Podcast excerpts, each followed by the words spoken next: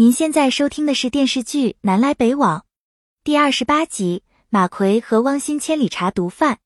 汪鑫担心自己感染艾滋病，他不想带着遗憾死去，就把积压在心里的话全部说出来。他和马燕两情相悦，马奎为何要阻止他们交往？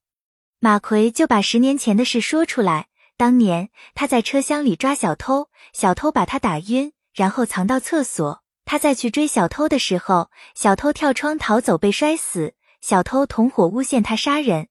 汪永革当时在场，可他不愿意站出来为马奎作证，导致马奎含冤入狱十年。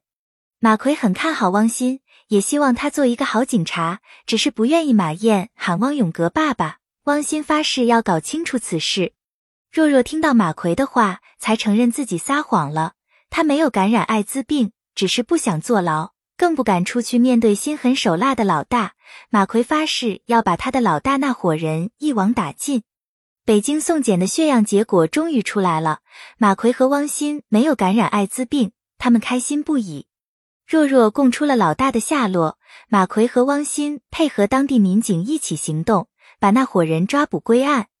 汪鑫向汪永革打听十年前的案子，汪永革连连解释他根本没在现场，可马奎根本不信。豫州又发生了一起杀人案，死者叫卢小梅，今年三十二岁。目击者回家的路上看到凶手在树林里埋尸体，他向警方报案。民警赶到现场的时候，看到死者的手露在外面，特意把小手指翘起来，凶手显然是向警方示威。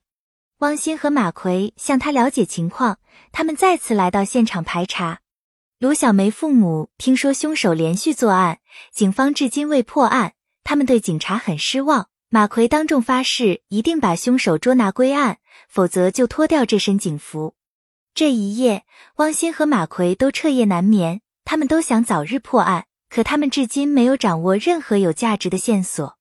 马奎和汪鑫回到城警队，向江队长汇报了豫州杀人案。江队长让他们继续跟着执勤。最近车上的犯罪活动很猖獗，有一个叫包家顺乘客，因为吸毒过量，突然情绪激动。口口声声称有人要杀他，要跳窗逃走，旁边的乘客拼命把他拉住。小胡把包家顺带到餐车，汪鑫和马奎闻讯赶来。包家顺精神恍惚，马奎一眼就看出包家顺吸毒。小胡从他身上搜出吸毒工具。包家顺承认他因为吸毒欠了很多钱，怀疑债主催债，他想跳窗逃走。汪鑫逼他说出毒品的来源，包家顺交代他从耗子那里买毒品，汪鑫让他配合把耗子引出来，包家顺断然拒绝。马奎苦口婆心劝说包家顺，给他讲明利害关系。汪鑫和马奎全力配合，一个唱红脸，一个唱白脸。包家顺考虑再三答应给耗子打电话。包家顺打电话找耗子买毒品，耗子很快出现，他在包家顺面前转了一圈。确定四周没人才来见包家顺，他和包家顺一手交钱一手交货。汪鑫和马奎躲在一边看得清清楚楚，他们及时出手把耗子活捉。耗子交代了他的老大三头强在深圳，马奎带汪鑫前往深圳，深圳刑警队队长派人来接车站他们。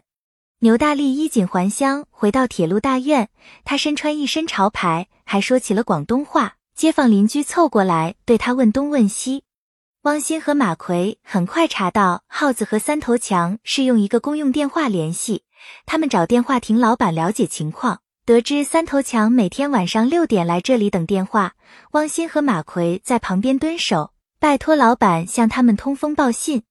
三头强来电话亭打电话，老板出来转了一圈，汪鑫和马奎猜到那个人是三头强，就紧随其后跟踪他。牛大力带姚玉玲到最高档的西餐厅吃饭，座位已经有人预定。